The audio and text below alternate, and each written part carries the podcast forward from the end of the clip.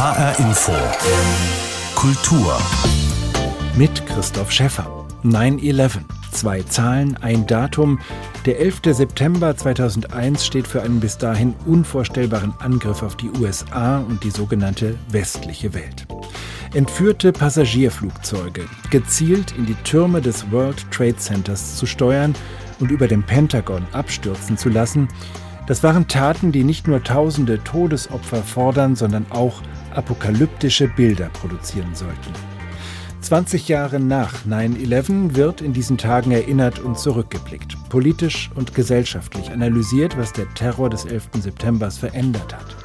Wir tun das hier auch, aber mit Blick auf die Kultur, auf Popsongs und Filme, auf Fotos und Romane. Die Ereignisse des Tages waren surreal und traumartig gewesen, eine lange Kette wahr gewordener Klischees, abgesehen von den ersten Momenten, als es noch lediglich ein Zwischenfall gewesen war, ein Unfall, bloß ein unfähiger oder selbstmörderischer Pilot. Unfälle passierten. Was normalerweise nicht passierte, war, dass es in Downtown Kriegsopfer vom Himmel regnete. Das stellte ihre Welt auf den Kopf. Im Nachhinein betrachtet schien alles so logisch. Sie töteten uns mitsamt unseren Symbolen unserer arroganten, anmaßenden, späthyperkapitalistischen Architektur. Der 11. September 2001 im Roman Das hohe Lied von Nell Zink. Die heute in Deutschland lebende Autorin beschreibt in ihrem aktuellen Roman, wie verschiedene Katastrophen das Leben ihrer Figuren durcheinanderwirbeln. 9-11 ist eine davon. Als Trauma einer ganzen Nation hat der 11. September natürlich auch in der Popmusik ein Echo gefunden. Und dabei, so scheint es, waren vor allem patriotische Töne Pflicht.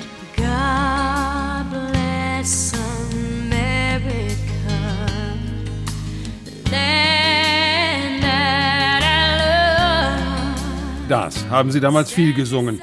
Gott schütze Amerika. Vor 20 Jahren in den Tagen und Wochen nach dem 11. September 2001. Irgendwie die Hymne der Überlebenden. Hoffnung, als die Welt, so wie man sie kannte, zerbrach. For the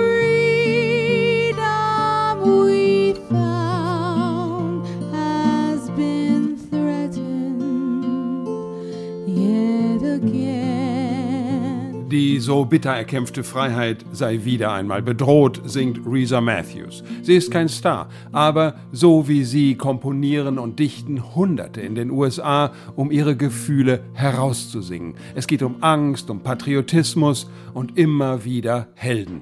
Would you dance? If I asked you to dance, our hearts and prayers are with the victims. Would you run? Some people are going into churches and never look back. There was this girl that had a big hole in her leg. Would you cry? She just couldn't outrun it. Hero von Enrique Iglesias wird zur Hymne, obwohl das Stück eine Woche vor den Anschlägen auf den Markt kommt. Aber es erfasst die Stimmung und DJs mischen es mit den Tönen des 11. September. Und dann natürlich The Boss Bruce Springsteen veröffentlicht Rising, das Tributalbum. My City of Ruins. My City of Ruins. My City of Ruins. Come on, rise up. Come on, rise. Steh wieder auf, singt er. Und auch das trifft die Stimmung. Wir sind getroffen, aber wir sind eben auch Amerika. Keine Macht der Welt kann uns unterkriegen. Cause we're America, there ain't no power can make us fall. Cause we're America, united hand in hand across the land. Weil wir Amerika sind, stehen wir Hand in Hand beieinander. You'll be sorry that you mess with.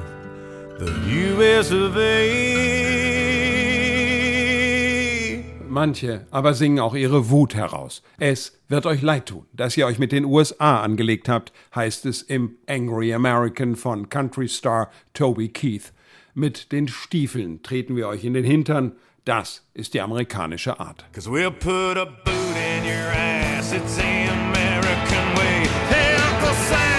Your name Onkel Sam hat euch oben auf der Liste und die Freiheitsstatue reckt die Faust. Der Adler fliegt und es wird eure Hölle. Mit besten Grüßen von Rot, Weiß und Blau. Der Song ist umstritten, gilt als zu aggressiv und nicht das, was Amerika als Vermittler von Demokratie und Freiheit eigentlich sein will. Toby Keith aber wird zum Helden vieler Soldaten mit Ehrenmitgliedschaften für Truppenteile überschüttet. Aber ohne Frage, das Land geht durch eine Welle des Patriotismus, dem sich kaum einer entziehen kann.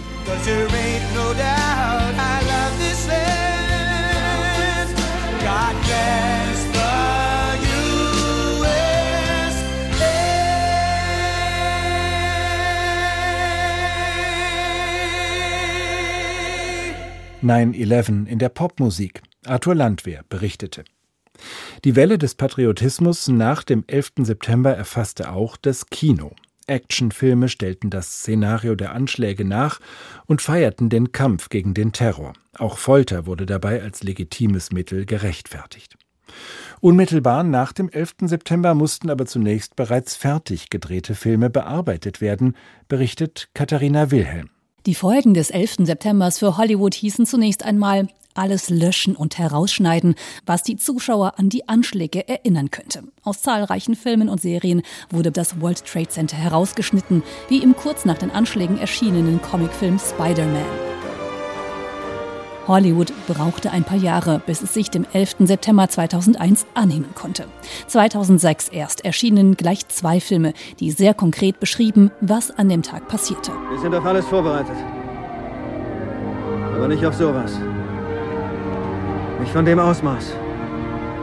Es gibt keinen Plan. Oliver Stones Film World Trade Center erzählt zum Beispiel die Geschichte einer Feuerwehrbrigade, prominent besetzt mit Nicolas Cage. Zwei Flugzeuge haben gerade das World Trade Center getroffen. Hey, niemand wird uns helfen. Wir müssen jetzt sofort. Das Drama von Regisseur Paul Greengrass, United 93, konzentriert sich auf die Passagiere, die eines der entführten Flugzeuge offenbar davon abhalten konnten, ein weiteres Terrorziel anzusteuern und die mit der Maschine auf einem Feld abstürzten.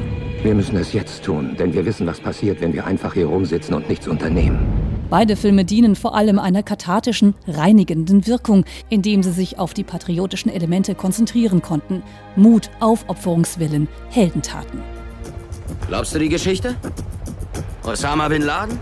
Gegen Ende der Nullerjahre richtet sich der Blick der amerikanischen Filmindustrie dann stärker auf die Folgen des 11. Septembers in den USA und auf der Welt. 2008 erscheint zum Beispiel der mehrfach Oscar-prämierte Film The Hurt Locker von Regisseurin Catherine Bigelow. Ein Drama um einen Bombenentschärfer, der im Irakkrieg dient, im Kampf gegen den Terror als Folge von 9-11. Wie viele Bomben haben Sie entschärft? 873. Was macht er da? Wenn ich schon sterbe, will ich's bequem haben. Vier Jahre später erscheint dann Zero Dark Thirty, ebenfalls von Catherine Bigelow, ein Film über die Findung und Tötung von Al-Qaida-Chef Osama bin Laden. Ich habe schlechte Neuigkeiten. Ich bin nicht Ihr Freund. Werde Ihnen nicht helfen. Ich werde sie brechen. Der Film wird gefeiert und auch kontrovers diskutiert. Manche Kritiker prangern an, dass die Folterszenen, vor allem das sogenannte Waterboarding, nicht kritisch genug eingeordnet wurden und der Eindruck entstanden sei, die Informationen zu Bin Ladens Aufenthaltsort wurden nur so gewonnen. I don't know. In den vergangenen Jahren ging es in Independent-Filmen auch um die Aufarbeitung von Foltermethoden, Guantanamo und die Kriege im Irak und Afghanistan. Zum Beispiel in The Report über den Folterbericht der CIA. Die Agency behauptet, Leben gerettet zu haben, aber in Wahrheit hat sie es unmöglich gemacht, einen Massenmörder wie den Sheikh anzuklagen. Weil wenn das, was wir ihm angetan haben, jemals vor Gericht rauskommt, ist das Verfahren schon gelaufen. Dieser Typ hat 9-11 geplant und anstatt ihn für den Rest seines Lebens einzusperren, hat ihn die CIA als Rekrutierungstool für einen Krieg benutzt, den wir immer noch. Oder The Mauritanian von Regisseurin Jodie Foster über einen mauretanischen Gefangenen in Guantanamo, der dort ohne Anklage und Beweise 14 Jahre verbrachte und gefoltert wurde. Ich bin hier schon viele Jahre und immer hieß es, du bist schuldig. Nicht für eine bewiesene Tat, sondern bloß wegen irgendwelcher Verdächtigungen und Verbindungen. Ich bin unschuldig. Und es gibt auch eine Art indirekte Aufarbeitung vom 11. September in den zahlreichen Superheldenfilmen, wie zum Beispiel Iron Man oder The Avengers. Einige Kampfszenen in New York spielen geradezu mit Motiven vom 11. September. Zusammenfallende Hochhäuser, Menschen, die von Wolkenkratzern stürzen. Sie erinnern stark an traumatische Bilder, wie zum Beispiel vom Falling Man. Natürlich werden diese alle gerettet und am Ende siegt in den Comic-Verfilmungen das Gute. Dies könnte man wohl eine Umschreibung nennen, ein moralisches Übertrumpfen des Bösen durch die USA. Zumindest im Film. Die Anschläge des 11. September hatten nicht nur die Tötung tausender Menschen zum Ziel, sie sollten auch monströse Bilder des Schreckens produzieren, die den Terrorakt unvergesslich machen.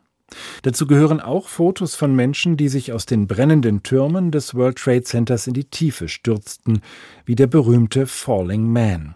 Der Fotograf Richard Drew der Presseagentur AP war es, der den fallenden Mann aufnahm und damit, ohne es zu ahnen, eine Ikone schuf. Antje Passenheim erzählt die Geschichte des Bildes und seines Fotografen. Richard Drew kommt nicht oft her, um diese Namen zu finden,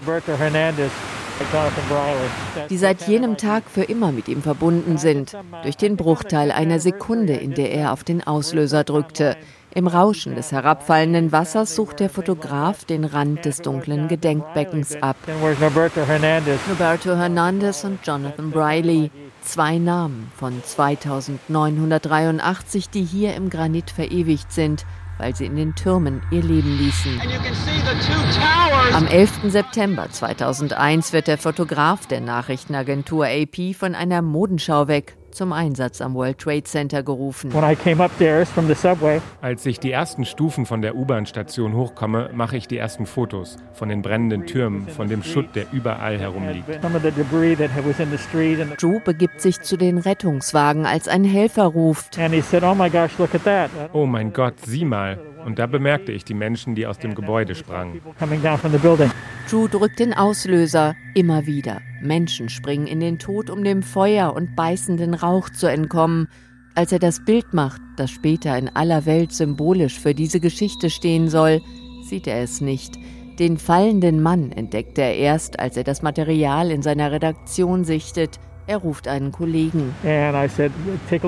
Und ich sagte, schau. Er sagt, das ist es. Oh, der Falling Man, der kerzengerade und statuarisch mit einem angewinkelten Bein und hinterrücks verschränkten Armen kopfüber in die Tiefe stürzt. Er sagt alles.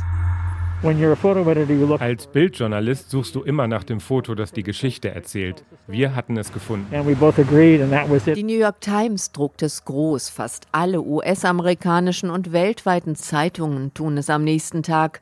Für Drew ist es nicht das erste Foto eines Sterbenden. Er stand direkt dabei, als Senator Robert Kennedy 1968 in Los Angeles erschossen wurde. Drew hielt drauf, wurde berühmt. Doch diesmal reagieren die US-Bürger anders. Sie sind schockiert, empört, wütend, beschimpfen das Bild als voyeuristisch. Die Redaktionen verbannen es. Viele Leute wenden sich ab, wenn sie vor dem Falling Man stehen. Ich denke, das geht ihnen zu nah. Doch er denkt anders. Das ist kein gewaltvolles Foto. Es ist ein friedliches Bild. Es ist ein Teil des Lebens dieser Person. Sie ist nicht tot, sie ist auf dem Weg. Dieses Bild ist Teil ihres Lebens. Viele Menschen sind davon auch fasziniert. Sie kontaktieren Drew, auch ein Mann, der nach den Anschlägen auf der Suche nach seiner Verlobten ist. Er wusste, was sie angezogen hatte, als sie zur Arbeit ging. Er fand sie in meinen Fotos. Das half ihm abzuschließen. Und es gab mir das Gefühl, dass ich jemandem geholfen hatte, seinen Frieden zu finden. Irgendwann beginnt die Suche nach dem Namen hinter dem Falling Man. Sie führt zu Norberto Hernandez, Koch im Restaurant Windows to the World dann zu seinem Kollegen, dem Toningenieur Jonathan Briley. Bis heute ist das Geheimnis nicht geklärt. Doch es geht gar nicht um einen Namen, sagt der Fotograf, der den fallenden Mann mit seiner Kamera einfing. Der Falling Man ist wie der unbekannte Soldat von 9-11. Vielleicht sollte er niemals identifiziert werden. Das Foto hängt heute in der Gedenkstätte von 9-11. Drew weiß, es hat Amerika bewegt, an sich selbst lässt er es nicht heran. Ich denke nicht ständig an 9-11, aber ich weiß, es ist immer da. Antje Passenheim über den Falling Man und seinen Fotografen. 20 Jahre nach 9-11, das sind auch 20 Jahre voller abstruser Theorien, wer oder was hinter dem Einsturz des World Trade Centers stecken könnte.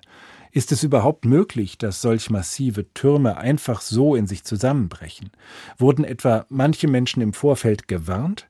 Stecken nicht Terroristen, sondern Geheimdienste dahinter? Das sind Fragen, um die sich eine Vielzahl von Verschwörungsmythen ranken, mit gefährlichen gesellschaftlichen Folgen. berichtet Peter Mücke. Der Staub der Trümmer des World Trade Centers hatte sich noch nicht gelegt, da traten bereits die ersten Zweifler auf den Plan. Wie konnte die mächtigste Nation der Welt von einer Handvoll Terroristen so überrumpelt werden? There were sort of several buckets of different related conspiracy theories. Es gab eine ganze Reihe von Verschwörungstheorien. Die Haupttheorie ist bis heute, dass 9-11 in irgendeiner Form ein Inside-Job war, dass also die US-Regierung von den Anschlägen im Vorfeld gewusst und sie nicht verhindert hat oder sogar aktiv in die Anschläge verwickelt war. Sagt der Historiker und Autor Garrett Graff, der ein Buch mit Zeitzeugenberichten über den 11. September 2001 veröffentlicht hat. Bei seinen Leserreisen in den USA vergehe kein Abend, an dem nicht jemand im Publikum mit der Theorie des Inside-Jobs komme, sagt er. Da ist alles dabei, angefangen von der Idee, dass kein Flugzeug aufs Pentagon gestürzt ist, bis zur Theorie, dass das World Trade Center eigentlich gar nicht angegriffen, sondern kontrolliert von innen gesprengt wurde. Theorien, für die es nach Ansicht von Wissenschaftlern keine Indizien Indizien gibt und trotzdem hält sich bis heute vor allem in der US-amerikanischen Bevölkerung hartnäckig das Gerücht, die damalige Regierung sei irgendwie in die Anschläge verwickelt, was viel mit der Mentalität seiner Landsleute zu tun habe, so Graf. The United States is a country that has long Die USA sind wie kaum ein anderes Land traditionell anfällig für religiöse Eiferer. Bis zu den Gründungsvätern der Vereinigten Staaten sind diese fanatischen Züge zurückzuverfolgen, die die häufig zu Verschwörungstheorien geführt haben. Das können wir in allen Bereichen der Politik beobachten, über Generationen hinweg.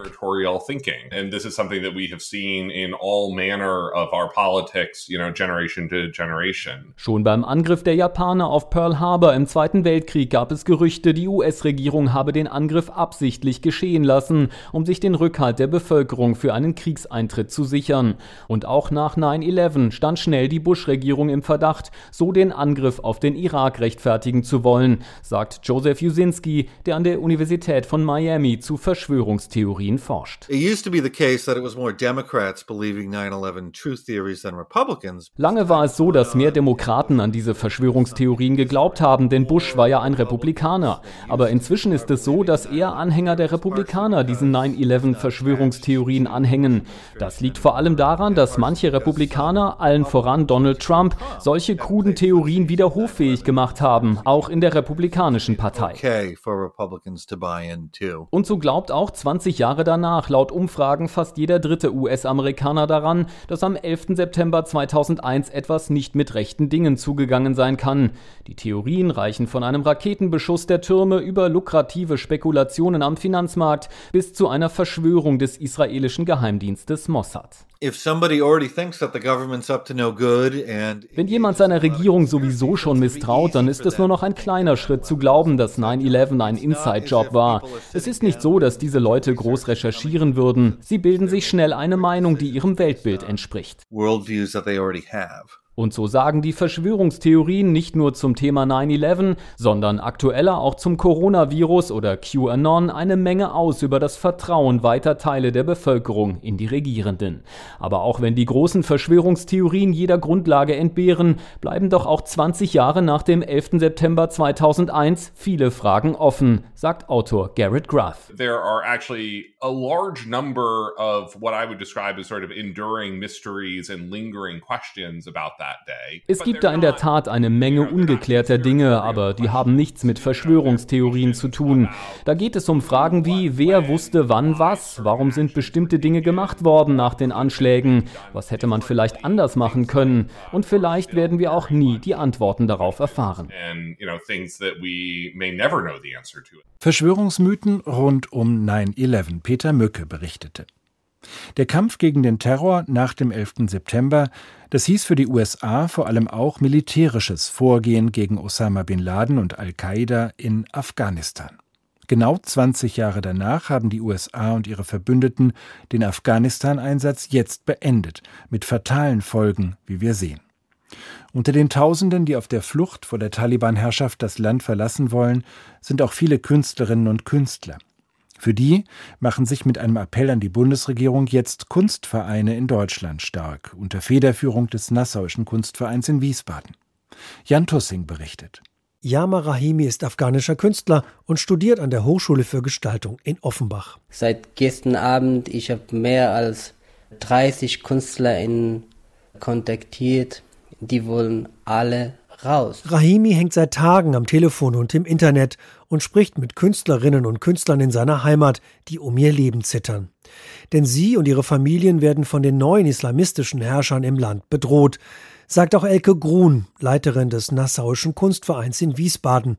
Die Lage werde immer dramatischer. Die Künstlerinnen und Künstler ja, berichten halt, dass sie ihre eigenen Werke zerstören oder Familienangehörige ihre Werke zerstören, um eben ihre eigenen Spuren komplett zu löschen, um eben auch gerade ihre Familien zu schützen, die ja zum Teil auch nicht so bekannt sind wie eben die Künstlerinnen und Künstler selbst. Elke Grun steht seit 2015 mit exilierten Künstlerinnen und Künstlern in engem Kontakt. Die Direktorin des Nassauischen Kunstvereins zeigte bedrohte und geflohene Künstler, darunter auch die Werke von Yama Rahimi. Elke Grun versucht nun, so wie Rahimi, afghanische Kunstschaffende zu retten. Sie hat dem Auswärtigen Amt eine Liste mit 125 Namen geschickt von Menschen, die in Lebensgefahr schweben und gerettet werden müssen. Aktuell sind ja sehr viele Menschen wirklich akut bedroht in Afghanistan, aber gerade die Künstlerinnen und Künstler trifft es besonders hart, denn sie haben ja auch eigentlich gar keine Lobby und sie sind zudem wiederum so bekannt, dass sie selbst in Verstecken faktisch eigentlich gar nicht untertauchen können. Und darüber hinaus gibt es dann ja auch noch ihr Werk, was eben unmittelbar auch als Beweismittel gegen sie verwandt werden kann. Wie brenzlig die Lage für Kunstschaffende in Afghanistan ist, erklärt auch Sarah Nabil, ebenfalls Künstlerin im Exil, ebenfalls aus Offenbach, wo sie an der Hochschule für Gestaltung studiert.